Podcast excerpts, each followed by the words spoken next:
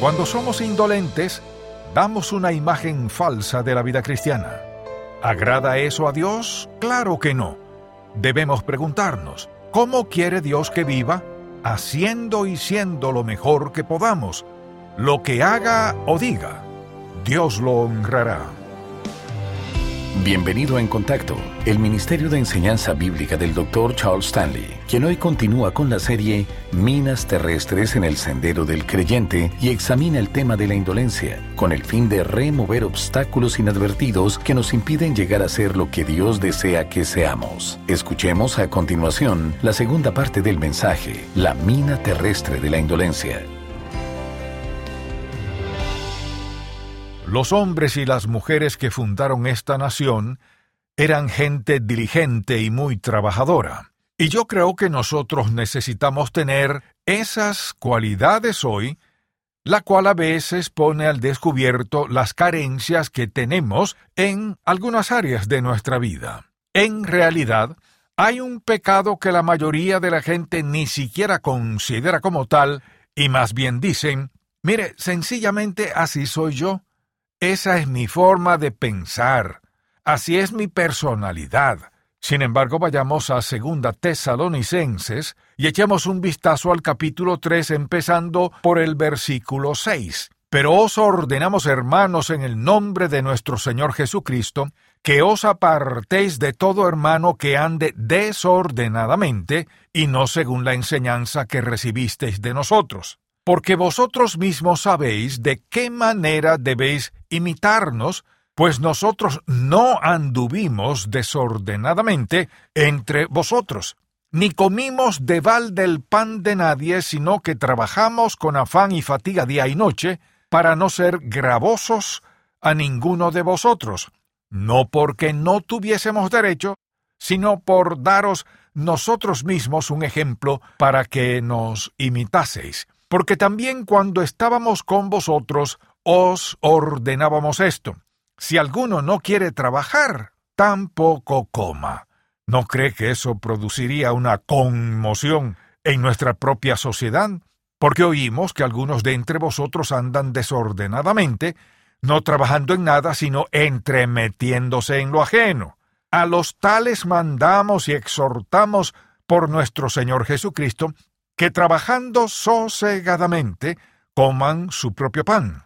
Y vosotros, hermanos, no os canséis de hacer bien. Si alguno no obedece a lo que decimos por medio de esta carta, a éste señaladlo y no os juntéis con él para que se avergüence. Mas no lo tengáis por enemigo, sino amonestadle como a hermano. Y el mismo Señor de paz os dé siempre paz en toda manera. El Señor sea con todos vosotros. Ahora bien, si consideramos la palabra indolente, esta suele traducirse como aragán y a veces como perezoso o falto de diligencia. Por lo tanto, todos los que somos seguidores de Jesús debemos ser dignos de confianza, fiables y piadosos, y nuestra influencia y testimonio no debe tener nada que ver con la pereza, la indolencia o la falta de diligencia en lo que hacemos. Usted y yo representamos a Jesús, ya sea que estemos jugando fútbol o pescando con un amigo, o que estemos en la iglesia o en nuestro trabajo. Da lo mismo, ya que representamos a Jesús y afirmamos que somos sus seguidores. Así que nuestra conducta, nuestro carácter y nuestra conversación deberían representar siempre eso, porque en ningún momento usted y yo, como seguidores de Jesús, tendremos derecho a decir, hoy eso no tiene ninguna importancia, ya que es importante cada día. Pues bien, según lo que dice la Biblia, una persona que es indolente es también indecisa. Y quisiera que me acompañe al capítulo 22 de Proverbios y que veamos cómo evade el trabajo la persona que es perezosa. Dice así en el versículo 13. Dice el perezoso, o el indolente, el león está fuera, seré muerto en la calle. Permítame traducírselo en caso de que usted viva en la ciudad. No puedo ir a trabajar esta mañana porque los vehículos transitan a 120 kilómetros por hora y podría ser atropellado hoy. O la razón por la que no llegué a tiempo es porque sabía que ese cruce estaría atascado y que habría un gran embotellamiento, así que sencillamente esperé hasta las diez y treinta para venir. Es lo mismo. En otras palabras, el indolente hallará un pretexto o lo inventará para no hacer lo que debe. Ahora bien, de algo que no nos damos cuenta es del impacto que esto produce en nuestros hijos. Cuando usted le promete a su hijo que hará algo y luego le dice, tuve que quedarme a trabajar más tiempo, está usando un pretexto para justificar el hecho de que no es digno de confianza, sino realmente un perezoso por no querer acompañarlo al partido de béisbol o llevarlo de compras. ¿Y qué suele ocurrir entonces? Que la actitud de él hacia sus padres no será buena. Y si usted le pregunta, ¿Por qué no haces lo que te digo? Es probable que a veces piense, ¿por qué no hiciste lo que habías prometido? Mire, siempre es lo mismo. Usted puede contar con que eso es lo que hará la persona indolente, evadir todo el trabajo que pueda. Y ahora vayamos a otro pasaje, el cual está en Proverbios capítulo 10, y veamos lo que dice en el versículo 26, es decir, que no podemos contar con una persona que es indolente.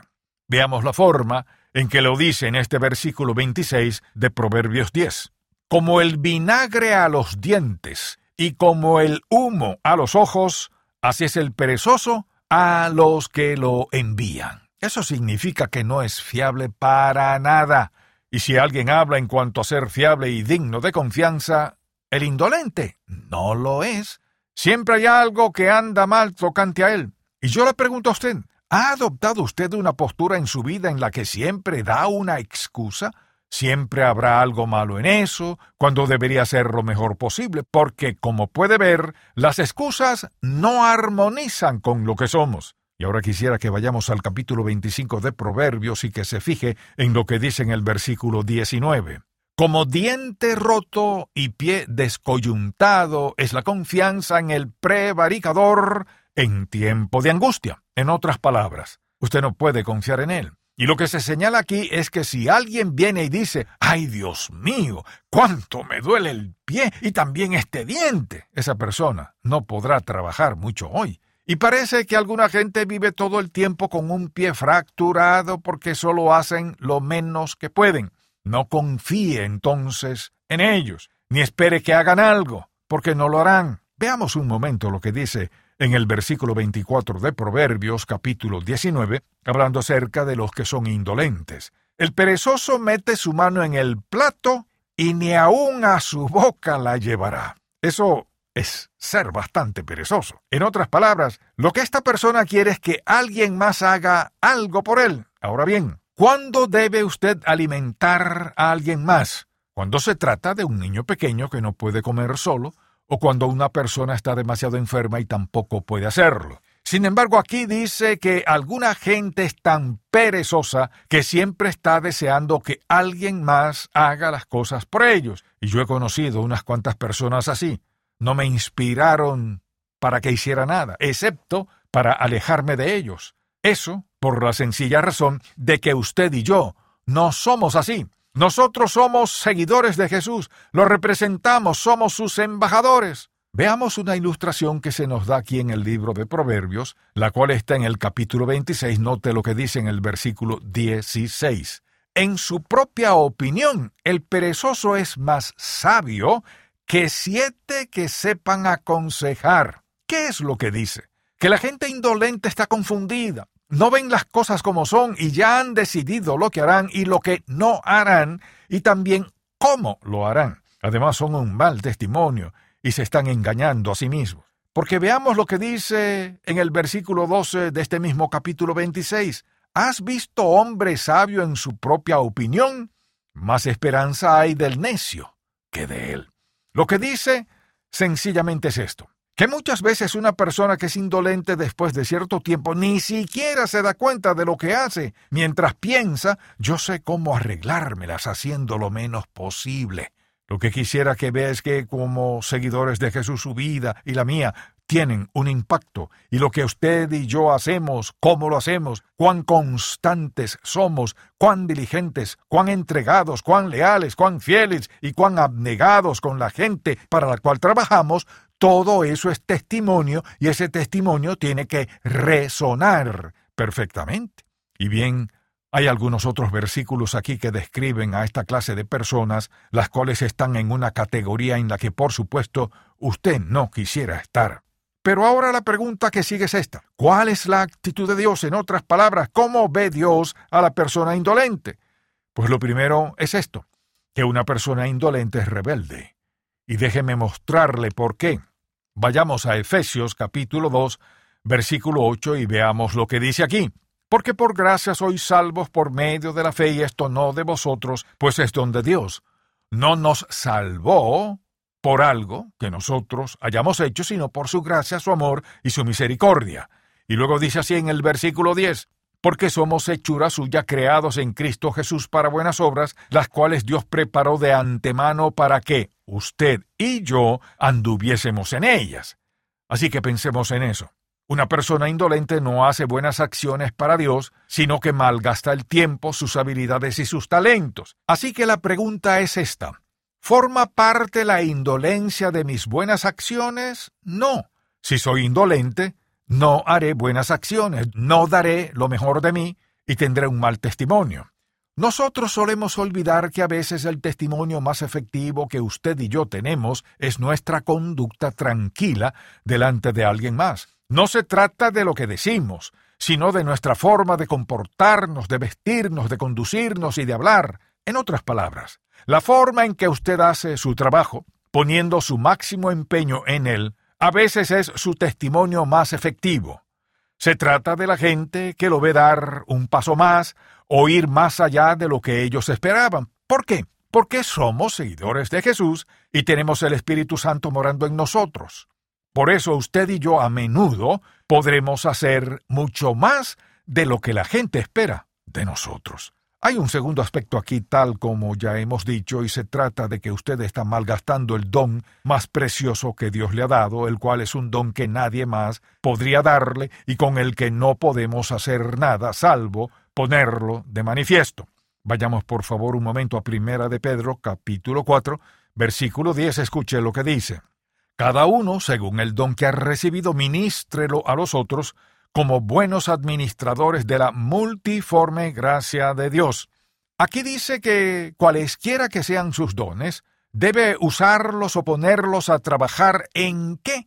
En el servicio a los demás. Mire, eso es lo que hace al mundo tan maravilloso, y a las familias y a la iglesia, gracias a los diferentes dones que Dios da. ¿Para qué?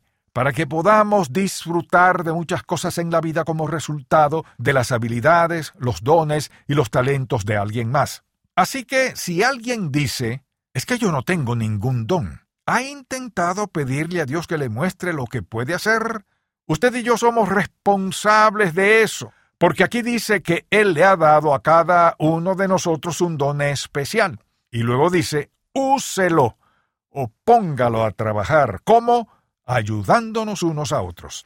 No hay ni una sola persona que esté escuchando este mensaje que no pueda hacer algo bueno por alguien más. Mire, yo he notado que cuando una persona tiene el don del servicio y se ha comprometido con Jesucristo, es asombroso lo que puede hacer. Y usted dirá, ¿y qué significa eso del don de servicio? Significa que usted se ha entregado, fíjese bien, al servicio del Señor Jesucristo de alguna forma, mediante la cual da de sí mismo a otra persona o a un grupo de personas, sea lo que sea. Así es como Dios quiere que su iglesia y el mundo actúen, ayudándose los unos a los otros en lo que sea. Y hay mucha gente que es realmente experta en ayudar a los demás. Sin embargo, hay otra gente que lo único que puede hacer es dar sugerencias, solo que buenas sugerencias. Y otra gente es la mejor en qué? Infundiendo aliento. Siempre tienen palabras alentadoras. Así que considere esta pregunta.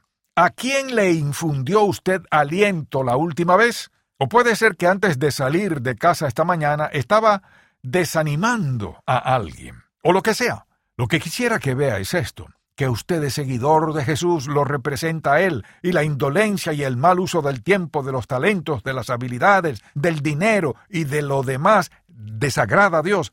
Por eso dice que Dios no se complace con esa persona. Y pensando en lo que Dios opina al respecto, en lo egoísta que es eso, quisiera que vayamos a Filipenses capítulo 2 un momento. Veamos lo que dicen los versículos 3 y 4. Estos son mandatos sumamente claros de parte del Señor. Fíjese en esto. Nada hagáis por contienda o por vanagloria, antes bien con humildad estimando cada uno a los demás como superiores a él mismo, no mirando cada uno por lo suyo propio, sino cada cual también por lo de los otros. Una persona indolente solo piensa en sí misma todo el tiempo. Su principal interés no es otro que su propio ser, ya que solo mira sus propios intereses. Sin embargo, un verdadero seguidor de Jesús siempre buscará la manera de animar o ayudar a alguien más, mientras que el indolente estará inmerso en sí mismo, lo cual significa que muchas veces será egoísta, además de codicioso y de muchas otras cosas más, lo cual es, en definitiva,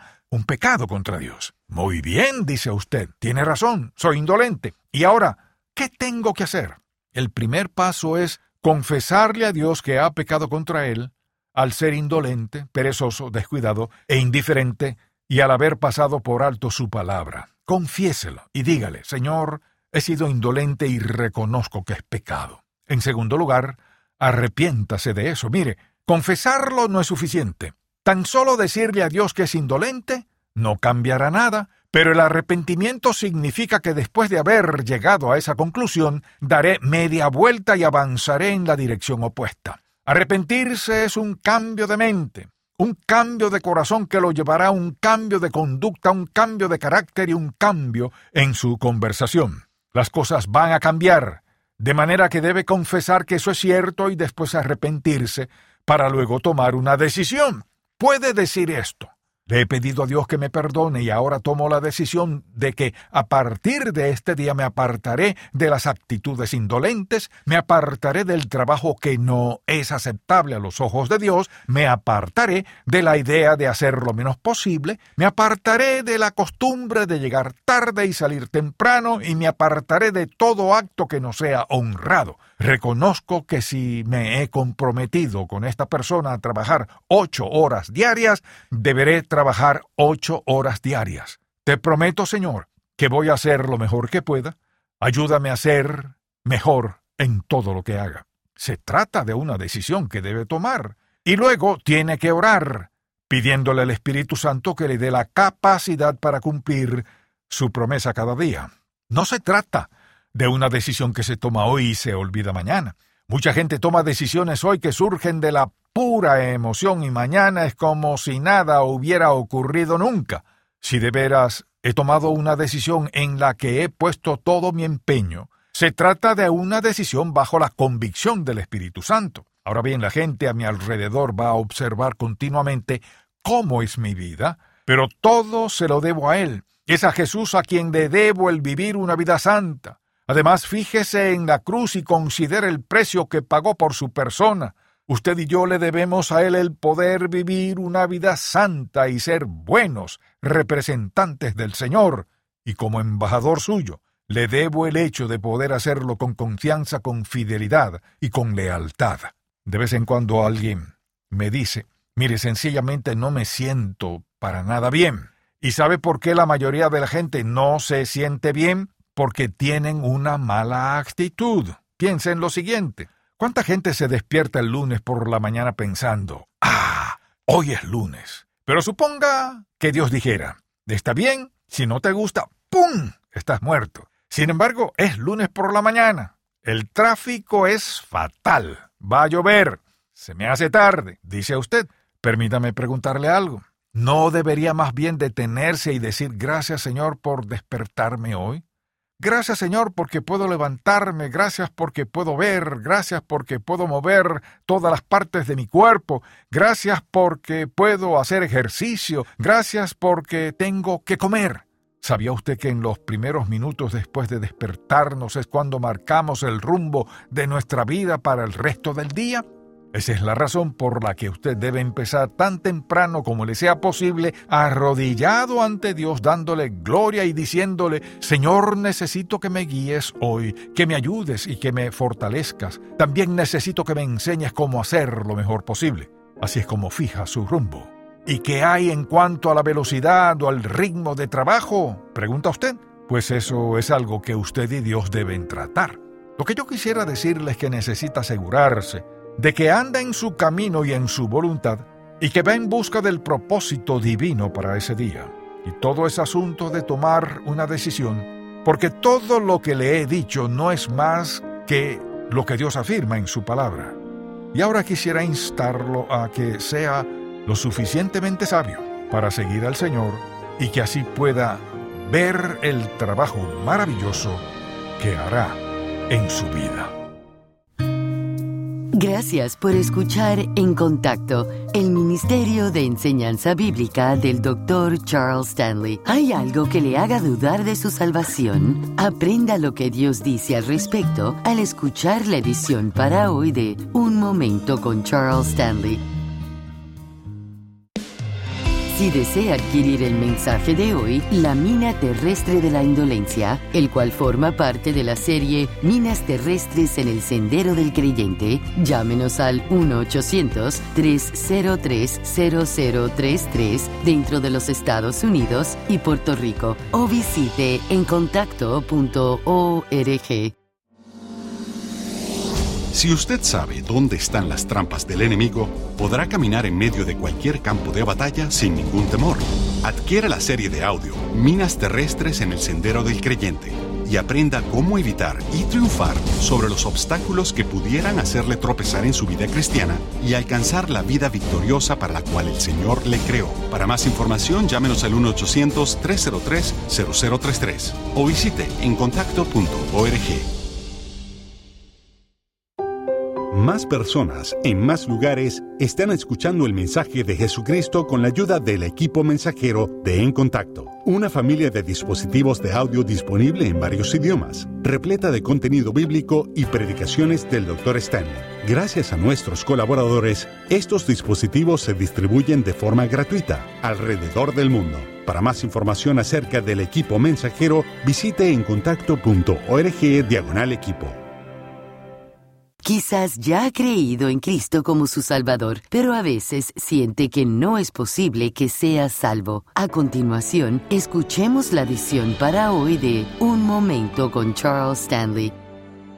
Si usted ha creído en el Señor Jesucristo como su Salvador personal, se trata de la decisión más importante que ha tomado jamás porque usted estará seguro eternamente en Cristo. Naturalmente, Satanás insistirá en sembrar dudas, pero usted debe hacer lo siguiente. Comience a leer la Biblia hasta encontrar versículos como por ejemplo este que dice, porque por gracia sois salvos por medio de la fe y esto no de vosotros, pues es donde Dios no por obras para que nadie se gloríe. Notemos que dice, no por obras, por lo que lo más seguro es que si usted dice que se siente perdido, ese es un sentimiento suyo que no se basa en la palabra de Dios. El Espíritu Santo no solo nos convence de pecado, sino que una de sus responsabilidades, escuche bien, es convencernos de esa asombrosa seguridad eterna que tenemos por haber depositado nuestra fe en el Señor Jesús.